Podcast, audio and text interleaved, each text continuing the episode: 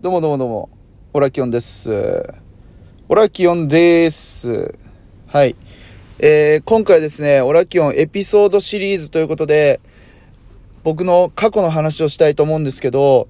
えー収録でね、昔あげたことがあるんですよ。ただちょっとその時の話が長かったので、えー今回5分ぐらいにまとめたいと思います。はい。で、えー話のね、内容としては、僕が高校から、えー大学に進学したっていう時の話をちょっとね、したいと思います。で、伝えたい人はですね、えっ、と、あ、どういう人に伝えたいかっていうと、えー今、受験勉強してる人だったり、えこれからね、あの、受験を控えてる人だったり、まあ、あとはね、大学生の人、もし聞いてたら、なんだろう、ぜひちょっと、聞いてほしいです。はい。あ、こういうこともあるんだっていうことを、えー聞いていただきたいと思います。で、えー僕ね、あの実は小学校の頃からずっとね、あの、バスケットをやってたんですよ。バスケットボールをずっとやってて、で、結構強いチームに入ったりしてたんですけど、えー中学生の時に、えバスケットの推薦で高校に入学できたんですよ。だから、あの、受験勉強せずに、まあ、入学できて、で、えっと、高校生の時も3年間部活動をもうバッチリやったんですね。で、まあ、どっちかっていうと、こう、頭のいい、えっと、高校だったんですけど、でも勉強はせず、もう部活ばっかりやってたんで、えー毎回のね、あの、期末テストとかでね、赤点が2、3個、多い時は4つぐらい赤点取ってたんですけど、まあでも部活頑張ってるから許されてるっていうところもあったし、あとね、あの、何より、その、僕が入った高校が、大学の付属高校だったんですよ。付属で、だからエスカレーターでも大学は行けるっていうね、もう安、安心してたんですよね。もう大学はエスカレーターで行けるから、なんかこう別に勉強しなくても、とりあえず今の自分のやるべきことはスポーツだからっつってね、バスケットばっかやってたんですけど、えっ、とね、大学2年生の終わりぐらいかな大学2年生の終わりぐらいのタイミングで、えー進路相談の先生に呼ばれまして、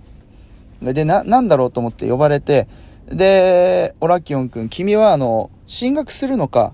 働くのか、どっちなんだいって言われたんで、あの、俺全然進学しますと。あの、付属の高校に、あ、高校じゃない、付属の大学に行きますって言って、そしたら進路相談の先生が、君はあの、自分の内申点知ってる？って言ってきて、え、ど、どういうことですか？みたいな。あのね、君の内申点だと進学できないよって言われて、え、マジっすかって。あの、でも、聞いた話には、あの、僕、付属高校だったらそのまま大学までエスカレーターで行けるって聞いてたんですけど、って言ったら、まあ確かに、大体の人はね、エスカレーターで行けるけども、君はさすがにその、赤点が多すぎるから、内申点が悪すぎると。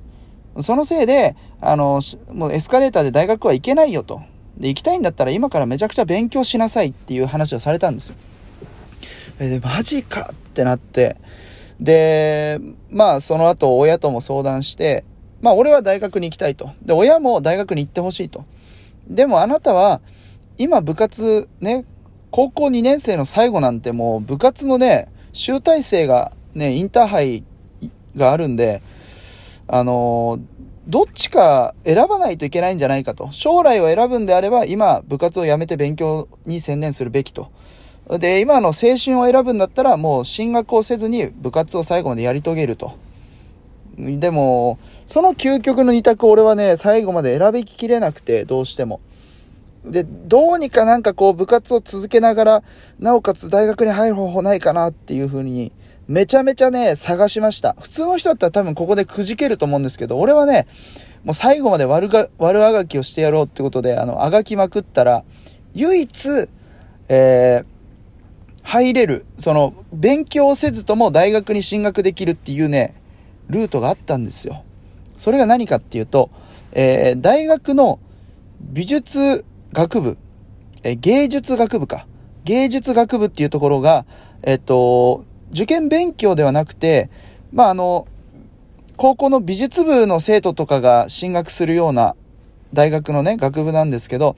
えー、1年間、こう自分がこう、なんだろう、作り上げた作品を大学の面接の会場に持ち込んで、で、先生に自分は1年間こういう作品作ってきましたっていうプレゼンをして、で、面接をして合格する。まあ、あとは不合格どっちか、まあ出るんですけど、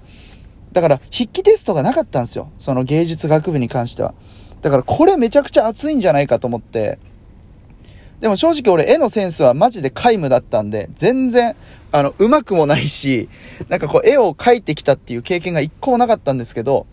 でもここしかないと。俺のもう進学できる道は勉強しないで入学っていうのを達成させるにはもうここに行くしかないってことで、えー、実はですね、僕あの高校2年生の終わりから美術部とバスケ部を兼部してまして、あの、前代未聞だったらしいんですけど、美術部とバスケ部を行ったり来たりしながら、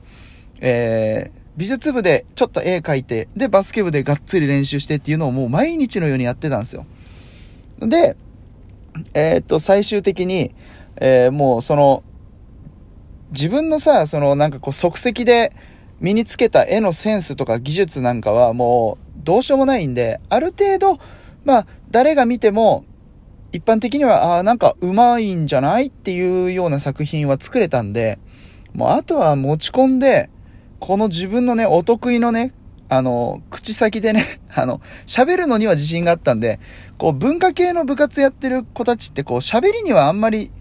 なんていうのか、こう、得意じゃない人が多かったんで、まあ、俺はもう完全に体育会系だし、えー、もう喋りには得意、もう自信があったんで、えー、この作品を持ち込んで、面接でもうめちゃくちゃ喋って、面接官と仲良くなって合格を狙おうっていうね、えー、感じで、もう当日、まあ、え、試験を受けたんですけど、まあ、こんな即席で半年ぐらいでさ、培ったこう、自分の絵のね、え、経歴と、まあ、ポートフォリオと、あとは自分のこう、キャラクターでめちゃくちゃ明るく喋った面接と、どこまでいけるのかなっていうふうに思ってたら、なんとですね、それで合格できちゃったんですよね。あの、俺もびっくりしたんですけど、あ、こんなんで合格できるんだと思って、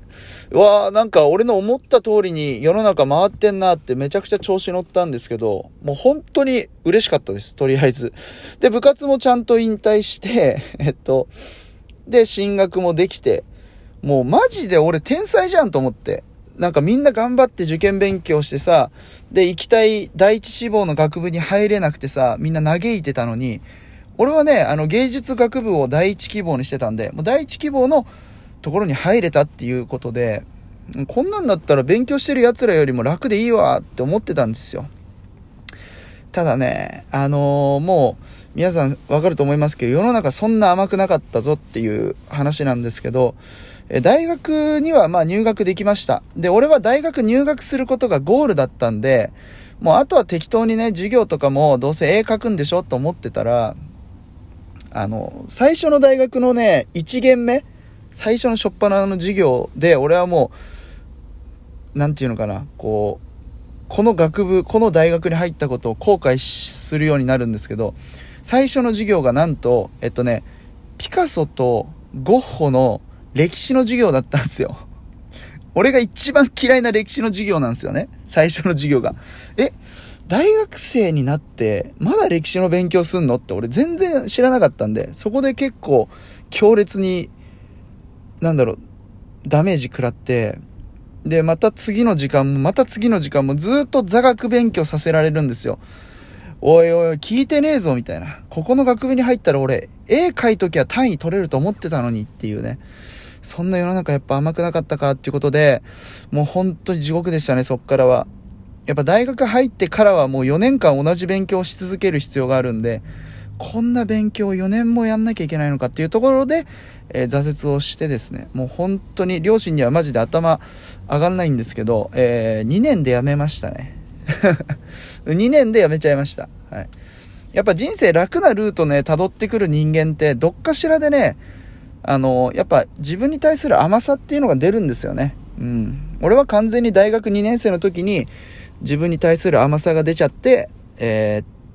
学校を辞めることになったと。え、そっから先地獄の人生が待ってることになるとは、やっぱ思ってもなかったですけどね。うん。だから皆さんね、あのー、まあ、最終的に何が言いたいかというと、楽な道を選べば、確かに楽はできるんですよ。でも、その先に地獄が待ってることが世の中やっぱ大体なんで、